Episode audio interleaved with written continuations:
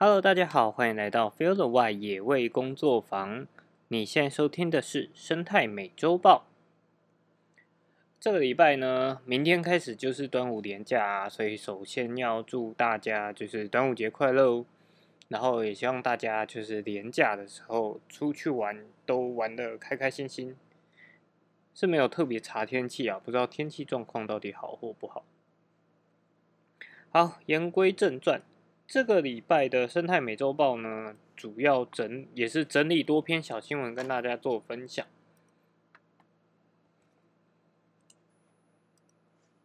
好，首先第一则新闻是无目击人设黑熊生态计划，罗东林管处表示有生态调查的意义。延续上周的黑熊新新闻啊，有鉴于全台湾仅剩数百只的台湾黑熊，那林务局的罗东林管处和宜兰南澳乡的东岳部落合作，设立了台湾黑熊生态服务给付示范计划。那在就是这个东岳部落成立了巡守队，每个月呢会去巡视山林，也鼓励就是猎人将传统的猎具。就是比较没有规格规范的这个山猪钓，更换成改良式的猎具，然后希望可以扭转一般民众对于黑熊的负面印象。不过东岳村呢，在这几年来其实都没有目击黑熊的记录啊。上一次目击台湾黑熊呢，要追溯到日日治时期。那罗东领管处表示说，呃，虽然说这里很久没有目击到台湾黑熊了，不过。因为这个区域呢，它还是属于中央山脉区域，所以不能排除黑熊出没在这个区域的可能。那这次的计划除了就是守护黑熊，其实还包含了就是生态调查的意义。那也希望说可以借助原住民他们呃过去的一些生活智慧啊，来就是了解当地的生态，甚至可可能再去追踪到诶台湾黑熊的踪迹。那如果说能够在宜兰再次看到就是台湾黑熊出没呢，也是呃就是非常好的一件事情。那虽然说哎东岳部落它呃就是这么久没看到黑熊，但是因为东岳部落一直以来都跟罗东领管处的就是合作，呃合作模式都相当的好，所以也才特别选了这个地方来作为就是他们示范的一个区域。好，那也希望说，就是呃，部落居民可以因为这样子的计划更了解，就是自然生态。应该是说，虽然原住民部落本来就跟这些山林比较相近，不过因为呃，就是整个社会的改变呐，其实部落居民有时候他也必须面对着呃比较现实生活的压力啊，所以跟自然环境的距离其实还是慢慢的在拉远了。那这几年有这样子的呃，就是生态给服务给付计划呢，也是也是希望说，哎，可以提供一些些微的补助，那也让原住民部落再次跟山林就是共荣共存。好，在这个礼拜的第二则新闻呢，也是一样在宜兰哦，三面光蜻蜓蜻蜓激流赛道环团批破坏生态。那今年的九月呢，在杭杭州有举办一个所谓的亚运。那台湾参加蜻蜓激流的四名国手呢，也已经选拔出来了。不过目前在台湾呢，只有南投的水里拥有这个轻艇激流的培训基地。宜安县政府规划说，在三星乡的安农溪上游，也希望来打造一个国际级的轻艇激流赛道。那当地的呃环境环境团体呢，就表示说，在国外基本上百分之九十九的地方都是直接建立一个，就是在呃人工基地上面去建立这样子的一个赛道，而不是在一个自然河川上面，然后去去建立这样的赛道。尤其当地的环境其实有非常多的鸟类啊，在这个地方栖息跟觅食。所以呢，环团就呃表示说，这样子就是在直接在自然溪流上面去做这样子的建筑呢，其实是对环境影响非常大的。那根据目前的规划，其实呃就是这个蜻蜓赛道呢，会在双贤二号桥底下三百三十公尺打造赛道，那尤其是希望采用呃三面铺设混凝土，这里面就会包含了就是暖身池啊、赛道跟缓和池。但环境团体表示说，你用就是三面垂直光滑的混凝土去打造这样所谓的三面光的赛道，也会导致说附近的动物如果不幸坠落到这个里面的话呢，它也没有办法爬上来，只能在底层等待死亡。所以这样子的建造方式也是非常的影响生态的。宜安县政府就表示说，呃，赛道人工化的一些设。都他们会把赛道人工化的设施呢，去降到最低，那也会持续的跟环境团体来做进一步做一个沟通。那目前这个宜兰的轻艇激流赛道呢，将预计将在九月施作，预计明年十月完工，可以让就是选手移地训练，并且可以在这个地方举办国际赛事。只是在专业的场地和环境保护如何取得平衡点，依旧难产当中。好，这则新闻呢，其实真的是该怎么讲，就是一个开发的新闻啊，就是宜兰县政府希望开发这样子的一个赛道，呃，蜻蜓激流的这样子的一个赛道，可是真的有必要吗？因为毕竟这样子的一个活动，它毕竟它是一个比较专业性的。那如果说宜呃，就是南投的水里，其实目前有一个训练中心的话。有必要在宜兰再特别建造一个吗？那又或者是哎，还是就是这些选手大部分都是来自于宜兰？那如果要建造，真的要选择就是用这样子自然的环境去改造，还是干脆直接找一个呃人工的基地上面去建造，然后这样就可以避免掉对环境的破坏。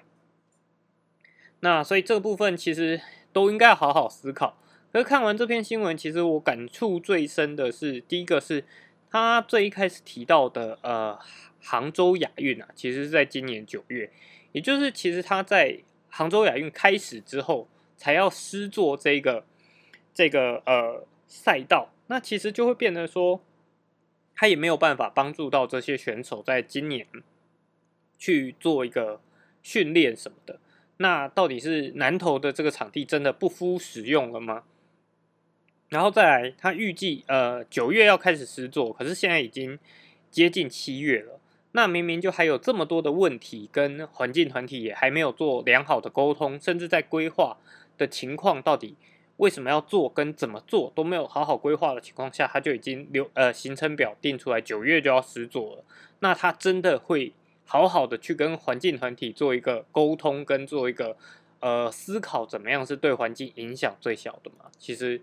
我就打上一个蛮大的问号了。好，在下面一则新闻呢，其实也跟呃开发算是相当的有关系啊。采十五呃十四到十五公分格栅栏来防犬杀，苗栗提倡光电厂是野生动植物栖地。苗栗县政府呢，在近五年来推展绿能产业，也强调就是环境生态保育。今年呢，根据这个是暗场的设施啊，它附近的生态措施、发电量，平和了五个暗场，作为苗栗 A 加光电暗场。那苗栗的工商发展处指出，苗栗县是石虎等野生动物的重要栖地，要求光电厂呢要遵守基本的生态友善措施。如果它就是这个暗场光电暗场的位置呢，是在所谓的生态高敏感区域，更要针对周边去提出更完整的生态友善计划。那也因为这样子的规范呢，也就让一些就是已经建制完的呃光电暗场呢，有监测到石虎的踪迹。苗栗县太阳能新办事业计划审查委员，东海大学的。呃，生态与环境研究中心专案研究员林良公教授则表示说，倡导所有光电光电场域皆视为野生动植物重要栖地，需要遵遵守呃遵守五步的生态规范，包含不使用农药、除草剂，不使用异草黑布铺设，然后不使用清洁剂清洗，不让野狗入侵。那要达到不让野狗入侵呢，尽可能就要采用十四到十五公分格栅栏来防止犬杀，而且呢，不能在二月到五月动物生殖育幼期间施工。那保育团体的人员就指出，光电暗场开发所带来的影响，其实你必须要去比对开发前后生物跟地貌，甚至透过长期监测才能够长期判断。光电暗场维持了地背的直升，或许能提供一些食物资源，但仍不足以提供原原本野生动物完整生态需求。保育团体也表示说，希望不要只以人的视角去想象野生动物会躲藏或住在光电板下方。监测记录到石虎呢，只能解释说仍有石虎在这个区域活动，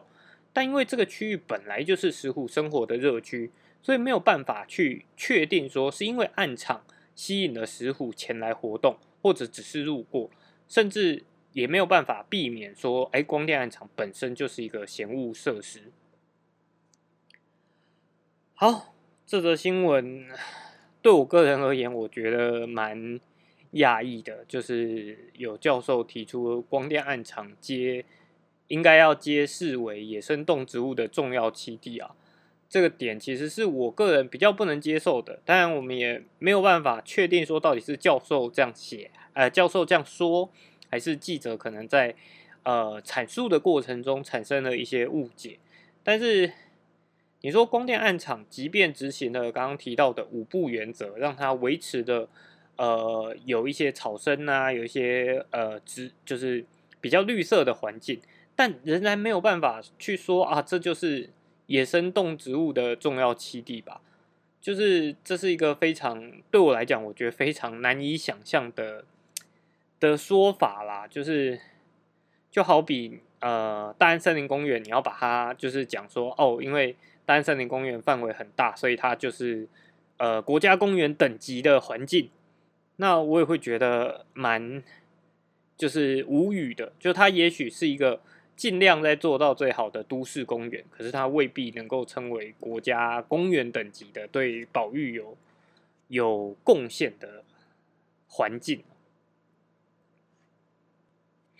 好，在下面一则新闻是维护海洋生态，新北三支到林口禁用刺网拖网，违者呢可罚十五万元。每年的六月十五号呢到八月十五号。是呃，就是新北市就会禁止在三支区到林口区三海里内的海域使用刺网网具作业。另外，同一期间呢，也禁止从三支到林口距离岸边三至六海里的范围内去从事拖网作业。那违违规的人呢，将依照渔业法第六十五条，处以新台币三万元以上十五万元以下的罚款。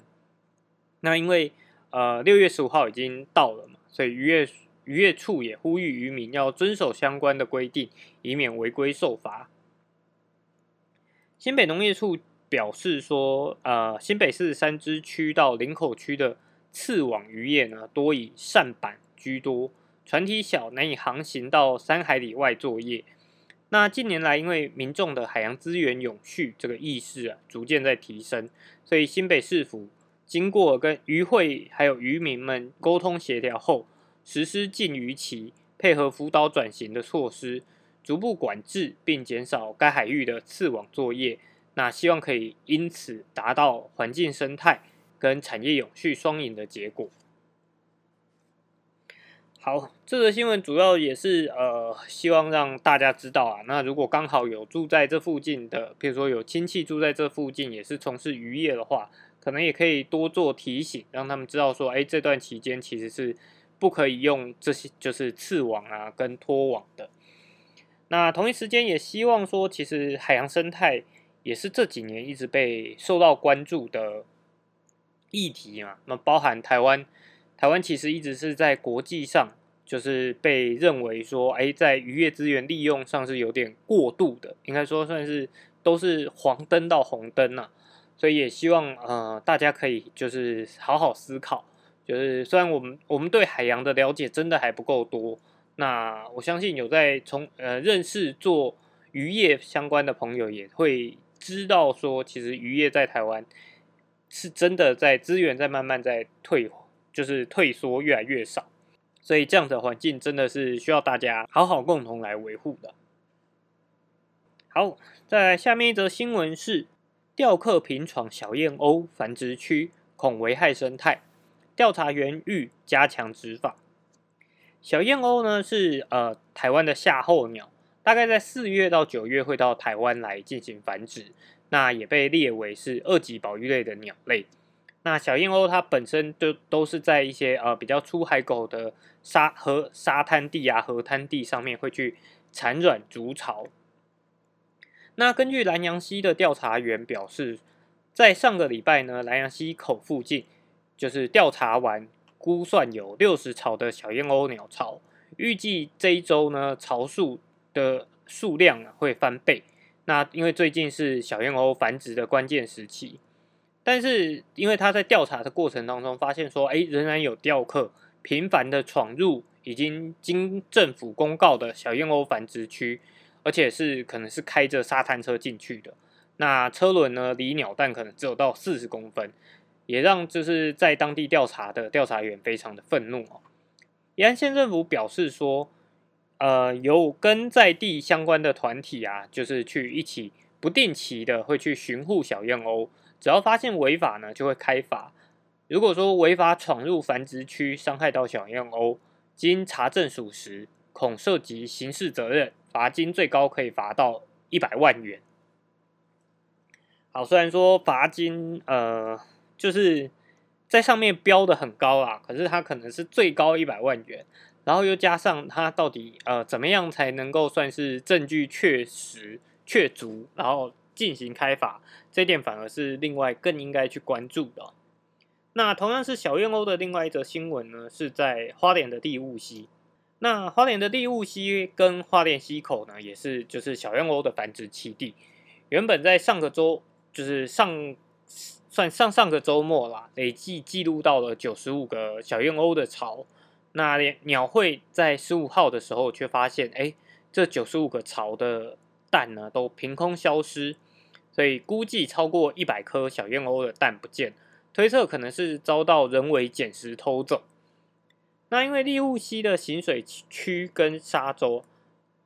就是这这几年来，因为沙滩车跟游客将四轮传动的车驶入，对于小燕鸥的栖地造成不不少的影响。这两年，小燕鸥主要都在北岸一个独立的沙洲繁衍筑巢。花莲鸟会这两年呢，也跟林务局的花莲林管处合作，每个礼拜会去利物西溪口，就是呃记录两次。只要发现小燕鸥的巢位呢，就以红旗来做标示标号，也就是希望可以做一个长期追踪啊，跟产卵数孵化的状况去做一个研究调查。那去年统计七月就有一百二十六巢，今年截至就是六月十号的时候也已经有九十五巢了。但是在十五号调查的时候发现，哎，一百多颗的小燕鸥蛋凭空消失。如果说是掠食者造成的，起码应该可能现场还会有一些碎蛋壳，加上现场呢也都没有沙滩车辆压坏的痕迹，也就表示说这个巢位啊都还存在，所以他们就怀疑说，哎，可能是遭到。一些人去捡拾带走的，那因为这些蛋都是受精卵，也没有办法想象说，哎，这些人到底带走这个是要做什么？是要呃带回去吃吗？那也不了解说怎么会有人想要特别想要去吃这个东西哦。那因为呃整个等于是整个花莲地区啊，这个小燕鸥的蛋整批被偷走。所以呢，也就导致了小燕鸥今年在花莲的繁殖季可能整整个就会。受大受影响啊！那鸟会也指出，剩下不多的巢啊，跟青鸟还有雏鸟也都岌岌可危。因为今年的河川地形有变化，过去需要涉水才能到的沙洲，现在直接就走得到。如果说人类跟游荡犬猫的干扰持续不断，青鸟甚至可能因为受到惊吓而弃巢。那依照野生动物保育法呢，骚扰或虐待保育类。可处六年六个月以上五年以下的有期徒刑，并可以科就是新台币二十万元以上一百万元以下的罚金。如果是捕捉贩卖呢，刑责则各则更重，可以处到六个月以下五年以上五年以下的有期徒刑，并科罚金三十万元以上一百五十万元以下的罚金。所以也呼吁民众呢，不要以身试法。那刚刚这则新闻里面也提到了游荡犬猫，那游荡犬猫其实也是呃这几个月来啊，一直不断被聊到的话题。那这则新闻呢，算是国际上的新闻，也跟犬猫有一些关系哦。伊朗称危害环境，拟禁养宠物。猫咖啡博物馆鼓励互动，减少误解。爱猫爱动物呢，让伊朗成为中东地区最早通过动物福利法的国家之一。但是呢，在二零二一年，依然伊斯兰保守派国会成员。起了一个呃法案的草案，希望来禁止民众养狗养猫，理由是呢这些宠物会危害到自然环境。这个草案一出啊，就引起了民众跟动保团体的抗议，极力的设法阻止法案通过。那德黑兰一家猫咖啡间博物馆啊，因此就鼓励民众多跟馆内收养的猫互动，希望减少大众对于宠物的误解。近期呢，伊朗政府也就是改以许可证的模式管制民众养宠物。禁养宠物的法案并没有就是新的进度。那但是首都德黑兰就是也有非常多的流浪动物啊，所以如何导正民众的观念，减少弃养，还需要多方的努力。好，这则新闻其实真的算是呃蛮搭上，就是上个礼拜也刚好在聊到的。台湾接下来要做一个呃，就是生态热区的示范区啊。那其实蛮多人会提到说，哎，我们为什么呃要去，就是不多做一些源头管制啊这些问题？可是你看到像伊朗，当他们想要去做这样子比较源头管制，甚至是一个很很呃过激的，要直接禁止民众去养狗养猫的。这个法案其实也一样的引起了民众很多的反抗，但是引起这样的反抗，其实目标其实本来就是希望可以保护自然环境。那即便伊朗就是呃，好像民众对于这样的事情有所反抗，但它的首都仍然有许多的流浪动物，也就表示说，只是反抗其实对于整体是没有帮助的，还是应该要思考说，你如果真的想要养宠物，那我们如何去？做出一些好的规范，然后大家让大家都可又可以养这些就是抚慰心灵的伴侣动物，但同时呢又不会去影响到自然生态，这才是一个两全其美的方式，而不是就是哎当就是养宠物的时候，然后就就不顾外面的自然环境，或者是我们呃当说要进行一个完全禁止饲养的时候，又跳起来反对。所以我觉得这个问题可能在各地都是一个非常值得思考的问题。当然，就是这些宠物啊，猫猫狗啊，其实他们都真的都是无辜的。那可是问题出在哪里？出在人为什么会导致他们落到这个下场？所以我觉得可以，也可以利用这个新闻来借鉴国外的状况，去好好的思考我们到底想要营造出什么样的环境。好，在下面一则新闻呢，是在呃彰化发生的。八卦山跑出觅食，社区生态富裕有成，野生水鹿闹区狂奔，险遭撞。彰化市的彰南路呢，有水鹿出没，好在驾驶闪避及时，才没有发生意外。那为了保护水鹿，避免路杀的情形发生呢，当地居民希望可以尽快的设立告示牌，提醒用路人减速慢行。不过先前就有驾驶在中潭公路南浦路段闪避不及撞上水路的情况，所以彰化树的呃彰化县的农业处呢也表示表示，除了现有的五座告示牌，也会再加设七座告示牌来提醒用路人。那水路出没的位置呢，其实是在呃彰化市彰南路的石牌社区，当地居民说九二一地震时啊。水鹿从八卦山一带的畜牧场场奔逃而出后，就在野外，然后至今仍然持续的繁殖。有时水野生水鹿四处乱窜到人车繁多的市区，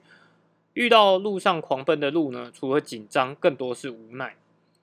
那同个路段，因为已经不止出现过一次水路逛大街的情形，所以明代呢也希望农业处调查水路就是移动的路径，透过围篱等隔离设施，引导水路有安全的路径可以通过马路。好，那这则新闻就是大家如果有去彰化，然后可能到彰南路，其实不止彰化因为其实台湾很多地方都有这个。繁殖的鹿，就是呃，姑且不论我们到底要怎么称呼它，是被弃养啊，还是异逃出来的这个水鹿。那这些水鹿其实都是从繁殖场出来的，因为在过去有呃有一段时间，台湾其实很盛行养殖鹿来呃采鹿茸啊，这些就是经济收入。所以呃，在那个年代过了之后呢，就有许多的养鹿场，它可能就哎。没有办法继续经营，或者是经历了一些天灾，比如说像九二一地震或者是台风的时候，就导致这些鹿群异逃出来。那一逃出来之后，可能就在自然环境下慢慢的，哎，它习惯了这个环境之后就繁衍，所以也就导致了野外有许多的，呃，讲的严格一点，就是非原生的鹿啦。那虽然说，哎，它可能也是水鹿，可是，在繁殖的期间，它有没有可能去进行一些？配呃品种的培育，这些都已经不得而知了。那因为水鹿呢，它是一个比较大型的动物啊，所以呢，在路上乱跑啊，其实危险性是相当的高。因为在国外，甚至像啊在北美那种驼鹿是比一台汽车还大的。那尤其鹿科动物，如果如果是从路旁突然窜出，你在车速过快的情况下撞上，其实不一定是只有鹿会受伤，可能。你的车子跟你的人都有可能会受到伤害，所以在山区或者是这种已经知道说哎有鹿出没的环境啊，其实还是要注意安全，减速慢行。好，再来就是这个礼拜的最后一则新闻啊，也是跟这个动物经过有关系，是一个非常可爱的新闻。超可爱动物出没，金剑穿越告示牌，全世界只有这里看得到。日本有一名网友啊，经常在推特分享他在路上所看到的，就是所见所闻。那在六月十二号的时候，他上传了一张黄底的告示牌。除了告示牌上的动物很可爱之外，牌子下面写的是“夜间时注意巨型飞鼠穿越”，让他忍不住发文直呼第一次看到这这么可爱的告示牌。那根据了解呢，日本的巨型飞鼠身体最长可以长到。五十公分，尾巴的长度呢，也可以长达四十公分，最重可以到一点五公斤。根据日媒 FNN 的报报道，网友所看到的这个告示牌，只有在日本的长野县青井泽町看得到。那也因为飞鼠是夜行性的动物，所以才特别设立这样子告示牌，提醒行人注意，以免遭到撞击。那这个巨型飞鼠真的是，如果照它的呃公布的话，最大可以到身体就有五十公分，尾长也有四十公分的话，就可以到九十公分，其实比一只猫还大。那所以它的那个图案当然也画的非常可爱啊。那我觉得这样子的巨型飞鼠本身对我来讲就是一个相当可爱的存在。就如果你真的在开车的过程当中看到一只九十公分的。巨物从就是道路的一侧滑翔到另外一侧，觉得真的是蛮酷的。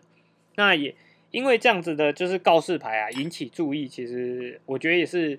非常有趣的啦。那像呃日本北海道也有那个熊出没的告示牌，后来也变成一个品牌嘛。